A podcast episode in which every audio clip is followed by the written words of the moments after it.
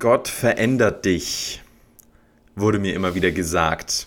Als Jugendlicher habe ich das in Predigten gehört und das hat mich so aufgeregt, weil ich mir dachte, diese Christen, sie reden über Veränderungen, aber es passiert ja nichts. Alle wollen wie Jesus sein. What would Jesus do?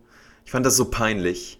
Und sicherlich auch, weil ich selbst frustriert war, weil ich mir Veränderung gewünscht habe, die ganze Zeit gebetet habe, Gott, bitte hilf mir aus meinen Süchten raus, bitte befreie mich, bitte verändere mich und es ist nichts passiert. Und ich dachte mir immer wieder, eigentlich kannst du es auch lassen. Kannst deine Gebetszeiten sinnvoll nutzen, kannst am Sonntagmorgen ausschlafen oder brunchen wie normale Menschen. Wo ist mein Zeugnis, Gott? Wo ist meine krasse Geschichte mit einem Wendepunkt, ab dem dann alles gut wird, ab dem du eingreifst? Ich habe mich so machtlos gefühlt, wie eine Marionette meiner schlechten Gewohnheiten, eingesperrt wie im Gefängnis. Vor zwei Jahren war ich in San Francisco und vor San Francisco liegt so ein Gefängnis, eine Gefängnisinsel, Alcatraz, zwei Kilometer vor der Küste und es gibt Erfahrungsberichte von Ex-Insassen, die sagen, auf dieser Insel eingesperrt zu sein, ist eine absolute Qual. Weil zwei Kilometer entfernt, am anderen Ufer, siehst du in dieser Großstadt all das, was du im Leben willst.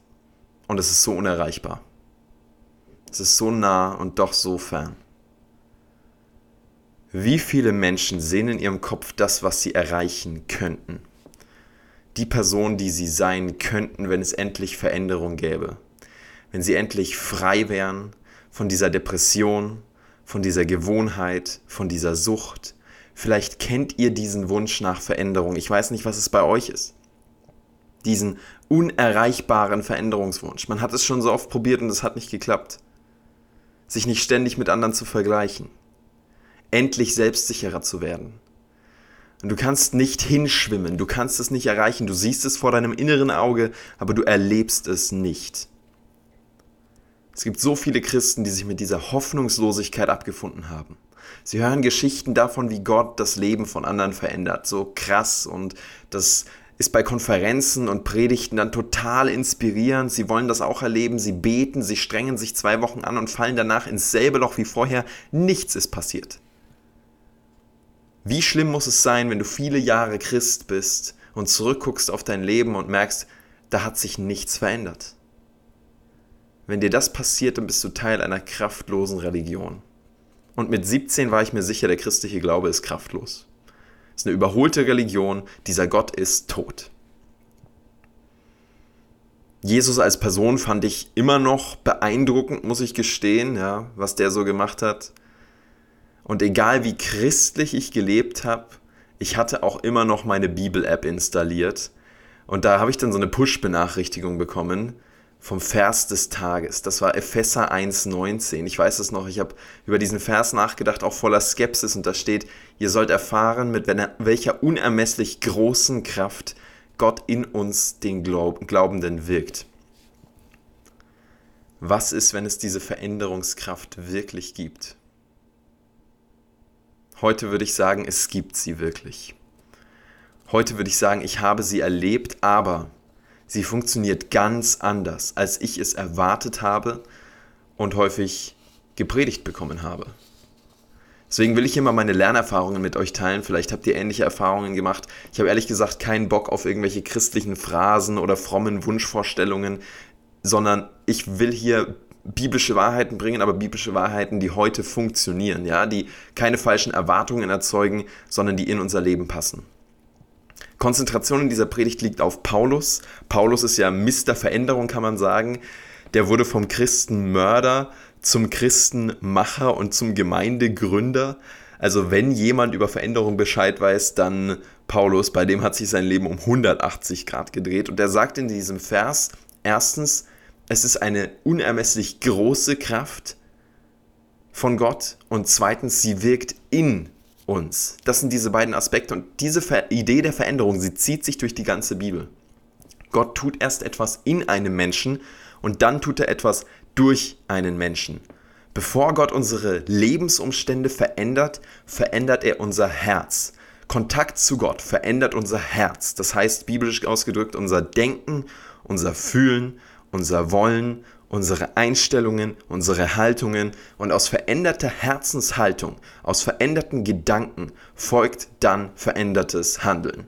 In der Bibel gibt es diese Verwandlung immer wieder. Faule werden fleißig, Egoisten werden barmherzig, Geizige werden großzügig. Auslöser ist immer dieser enge Kontakt zu Jesus Christus und dadurch verändert sich unser Herz. Und dann entwickelt sich ein neues Mindset, dann entwickelt sich ein neuer Lebensstil. Die Grundlage der Veränderung ist, dass Gott uns innerlich verändert und genau das habe ich erlebt. Ich würde sagen, in drei großen Punkten habe ich Gottes Veränderungskraft erlebt über die Jahre.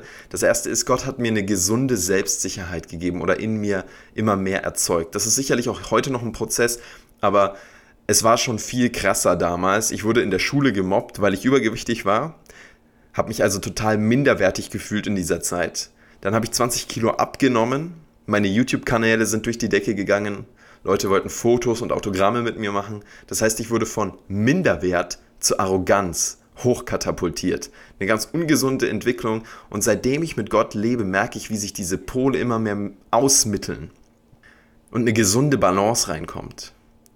Der Kontakt zu Gott erzeugt in uns gesunde Selbstsicherheit. Und das ist das Schöne, vor Gott sind wir alle gleich, aber wir sind alle gleich wertvoll.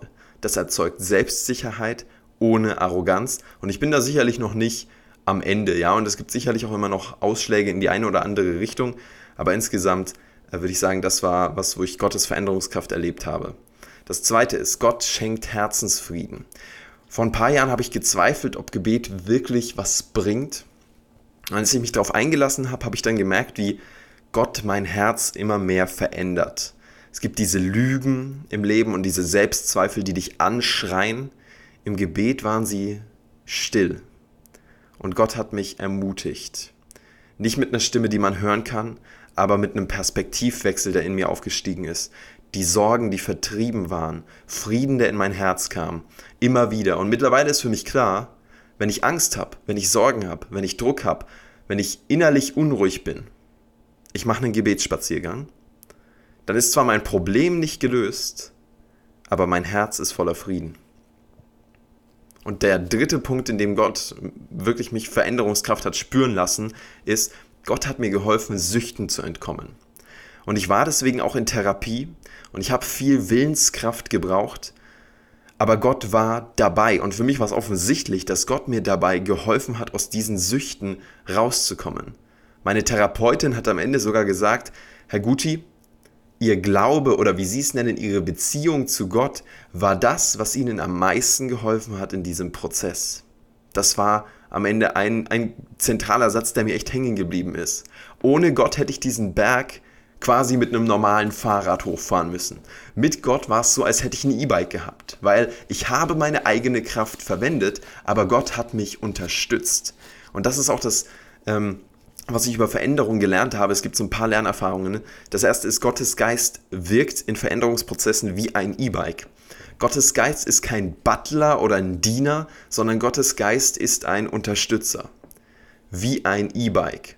Veränderungsprozesse mit Gott funktionieren nicht so, dass ich sage, okay, ich habe jetzt gebetet, Gott, du bist dran, mach doch endlich. Gott ersetzt unsere Kraft nicht. Gott ergänzt unsere Kraft. Er ist stark in unserer Schwachheit, aber nicht in unserer Tatenlosigkeit, nicht in unserer Passivität. Der zweite Punkt, Gott wirkt durch unsere Schwäche. Ich hatte so viele Selbstzweifel, als ich damals für Jugendgottesdienste angefragt wurde und ähm, mir gedacht habe, ey, ich soll da jetzt predigen. In meinem Leben sieht es überhaupt nicht super christlich aus. In meinem Leben sieht es überhaupt nicht perfekt aus, wenn die wüssten. Und das Schöne ist, wir müssen nicht perfekt sein, dass Gott durch uns wirkt. Und das muss nicht in der Predigt sein. Das kann auch in alltäglichen Gesprächen sein. Das kann auch in der Ermutigung für eine Arbeitskollegin sein. Gott wirkt durch uns, auch wenn wir in einem Veränderungsprozess sind. Gott wirkt durch uns, auch wenn wir unfertig sind, auch wenn wir eine Baustelle sind, wirkt Gott durch uns. Und wir dürfen Gnade mit uns selbst haben. Und ein weiterer Punkt, wir brauchen Geduld, denn Veränderung ist oft ein langer Prozess. Ich war total ungeduldig. was meinen Veränderungsprozess angeht. Und ich habe dieses plötzliche Wunder von Gott erwartet.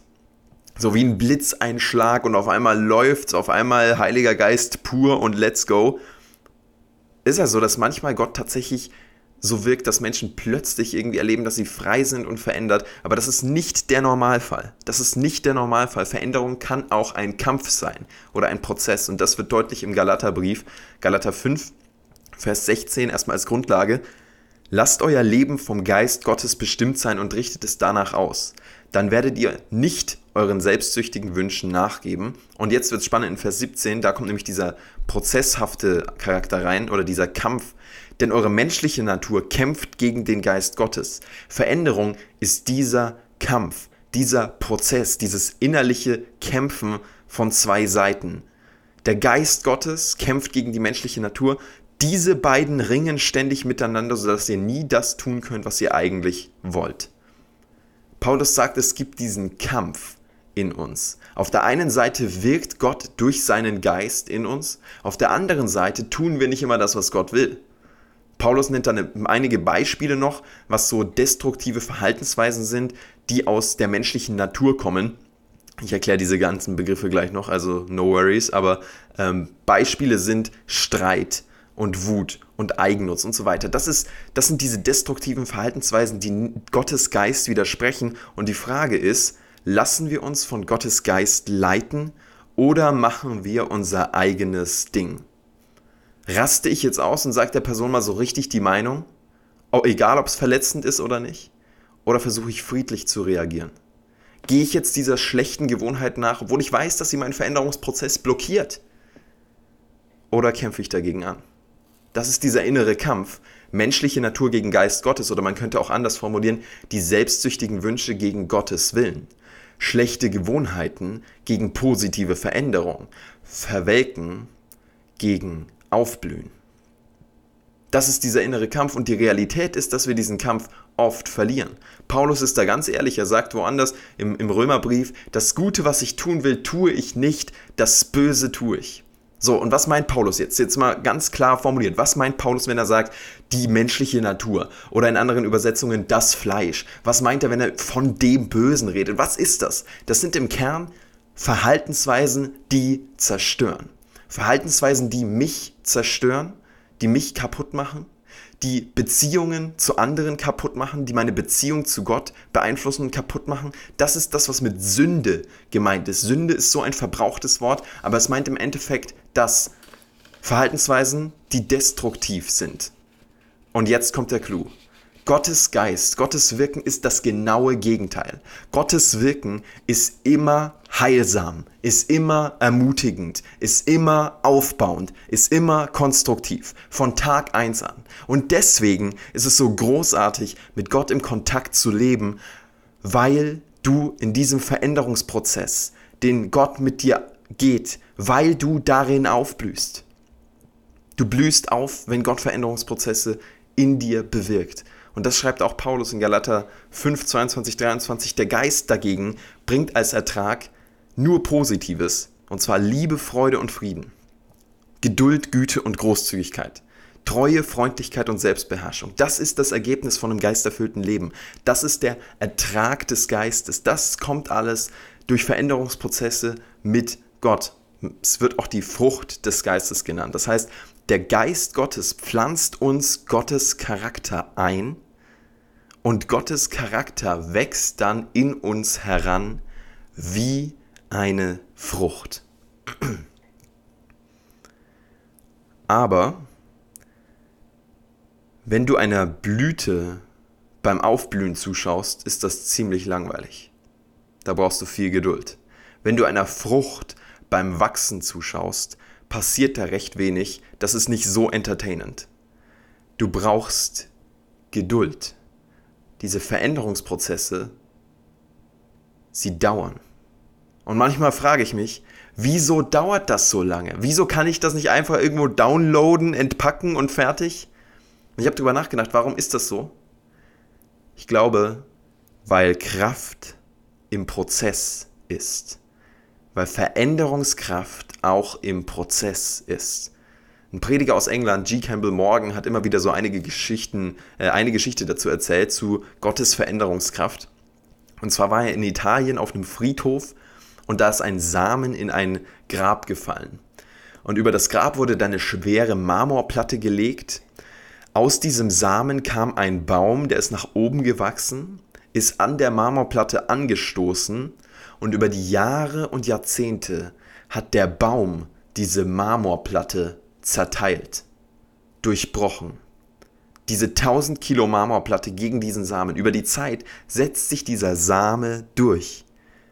Pflanzliches Wachstum hat so viel Kraft. Und wenn pflanzliches Wachstum so viel Kraft hat, wie viel krasser ist dann die Veränderungskraft von Gott?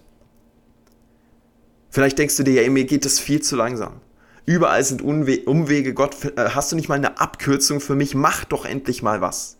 Und du wünschst dir schon so lange diese Veränderung. Vielleicht bist du auch kurz davor aufzugeben. Bitte gib jetzt nicht auf. Bitte schreib Gott nicht ab. Ja, dieser Veränderungsprozess, er dauert. Und ja, vielleicht dauert er auch noch länger. Aber das heißt nicht, dass keine Kraft in diesem Prozess ist. Gott geht seinen Weg mit dir. Gott hört dein Gebet. Gott will dich unterstützen. Du darfst ihm vertrauen. Veränderung liegt nicht allein in den Händen von deiner Willenskraft. Unser Veränderungswunsch liegt auch in den Händen von Gott. Er will uns voranbringen. Er will, dass wir uns zum Positiven verändern. Er will, dass wir aufblühen in dieser direkten Herzensbeziehung zu ihm. Wie funktioniert das jetzt praktisch? Wie können wir diese Veränderungskraft erleben? Ich habe dazu in der Bibel sehr viele Paulusbriefe durchwühlt und habe die Aussagen über Veränderungen dann äh, aufgelistet und gegenübergestellt und verglichen und habe mich gefühlt wie so ein Sherlock Holmes, der einer ganz wichtigen Sache auf der Spur ist. Im Endeffekt kommt Paulus immer wieder in seinen Briefen auf ein Prinzip zurück. Im Kern sagt er, geistliche Veränderungskraft kommt aus der Verbundenheit mit Gott. Geistliche Veränderungskraft kommt aus der Verbundenheit mit Gott. Ein Beispielvers ist Epheser 6,10: Werdet stark durch eure Verbundenheit mit dem Herrn, lasst euch stärken durch seine Kraft. In der Bibel wird immer wieder deutlich, diese Herzensverbundenheit zu Gott ist eine Kraftquelle. Und das ist aber immer noch nicht ganz praxisnah. Das ist jetzt das Problem. Ja, die Bibel gibt uns jetzt keine Liste an Action Steps, die wir abhaken können zu unserer Veränderung, keine fünf Schritte zu deiner ultimativen Veränderung. Die Bibel lässt da Spielraum. Und ich glaube, sie lässt ganz bewusst Spielraum. Da gibt es keine Tipps wie lies eine Stunde Bibel am Tag. Warum? Weil das vielleicht für manche von uns funktionieren würde, aber nicht für jeden. Und die Bibel ist für alle Christen geschrieben. Das heißt, es soll ähm, sicherlich auch eine Identifikation damit sein, aber wir müssen auch gewisse Dinge ausprobieren, die einfach zu uns passen. Es ist unsere Aufgabe, diese Ratschläge konkret passend für uns umzusetzen. Da gibt es keine Theorie zum in die Tüte packen, aber ich glaube, was hilfreich ist, ist tatsächlich dieses Bild vom E-Bike. Und darauf möchte ich jetzt nochmal zurückkommen. Der Geist Gottes, er ist wie ein E-Bike in Veränderungsprozessen. Wir fahren den Berg hoch, aber wir fahren den Berg nicht allein hoch, weil er uns unterstützt. So gehen Veränderungsprozesse mit Gott. Und es hilft jetzt, wenn wir auf zwei Aspekte achten. Der erste Aspekt ist, lenke ich in die richtige Richtung. Der zweite Aspekt ist, lade ich den Akku auf. Erstmal zum Punkt 1, lenke ich in die richtige Richtung. Ich glaube, manchmal übernimmt auch Gott das Steuer, aber es gehört schon auch häufig eine Entscheidung dazu, dass wir erstmal checken, wo wollen wir überhaupt hin? Welche Veränderung will ich denn erreichen? Ist das die Richtung, die Gott für mein Leben hat? Ich habe jetzt kürzlich auf YouTube ein Video gesehen von einem Teenager, von einem homosexuellen Teenager aus den USA und der hat über Jahre gebetet, Gott, bitte verändere mich, mach mich hetero. Und es ist nichts passiert. Es ist kein E-Bike, keine Veränderungshilfe von Gott. Was die Frage aufwirft, ist diese Veränderung, für die du betest, überhaupt im Sinne Gottes? Oder will Gott dich in einem ganz anderen Bereich verändern? Lenken wir in die richtige Richtung? Sonst kommen wir nämlich nicht da an, wo wir ankommen wollen. Und der zweite Punkt, lade ich den Akku auf? Das E-Bike hilft mir nur den Berg hoch, wenn der Akku geladen ist. Kennt ihr das, wenn ihr so nervös seid, wenn die Tankanzeige rot aufleuchtet, ja? Und ihr euch denkt, jetzt wäre eine Tankstelle gut und es kommt aber keine und es kommt aber keine. Und ihr denkt euch, Mensch, wenn jetzt eine Tankstelle, das wäre super. Oder wenn der Akku nur noch 5% hat, ja, und ihr euch denkt, jetzt wäre Aufladen gut. Ich glaube, dieses, dieses innere Nervössein, dieses Alarm, mein Akku geht zur Neige. Ich glaube, das sollten wir auch im geistlichen Bereich haben. Nicht auf eine negative Art und Weise mit Druck, aber schon so mit der ständigen Überlegung, wie aufgeladen bin ich innerlich, wie aufgeladen bin ich geistlich. Wie können wir Kraft finden in der Verbundenheit zu Gott? Das kann so verschieden sein. Das kann Gebet sein, das kann Aufgehen sein in Kreativität, im Zeichnen, im E-Gitarre spielen, im Singen, in der Stille, im Bibellesen ich kenne eine Frau, die wollte abnehmen und sie hat verschiedenste Diäten probiert und es hat nicht funktioniert und dann ähm, hat sie irgendwann angefangen täglich zu beten und irgendwie hat sie es hingekriegt, mit diesem täglichen Gebet, diesem täglichen Fokus auch auf ihre Ziele und Gott darum zu bitten, Herr, hilf mir dabei. Dadurch hat sie es geschafft, ihren Willenskraft-Akku immer wieder aufzuladen durch diese Verbundenheit mit Gott im Gebet. Ja? Und das hat ihr dann tatsächlich geholfen, nochmal zum Sport zu gehen trotzdem ihren Ernährungsplan einzuhalten. Sie ist mit Gott da durchgegangen. Durch dieses finstere Tal. Ohne Cheeseburger, ohne Chips. So sieht für mich ein finsteres Tal aus, ja. Tägliches Gebet war ihre Aufladestation, um diese Veränderung zu schaffen. Und ich kann mich da reinversetzen, weil für mich sind Gebetsspaziergänge zum Beispiel so eine großartige Ladestation. Es ist die Möglichkeit, den Druck und die Sorgen hinter mir zu lassen, mit Gott zu connecten, ganz offen, als würde Gott neben mir laufen. Im Kern geht es darum, um diese Verbundenheit mit dem Herrn. Für geistliche Wachstumsprozesse, für geistliche Veränderungsprozesse brauchen wir die Verbundenheit mit Gott. Das ist das Zentrum, aus dem die Kraft kommt, für unsere Veränderungsprozesse. Und wir dürfen da geduldig sein, nichts überstürzen. Auch im Veränderungsprozess kann Kraft liegen. Diese zwei Fragen helfen uns. Lenke ich in die richtige Richtung und lade ich meinen Akku regelmäßig auf. Amen.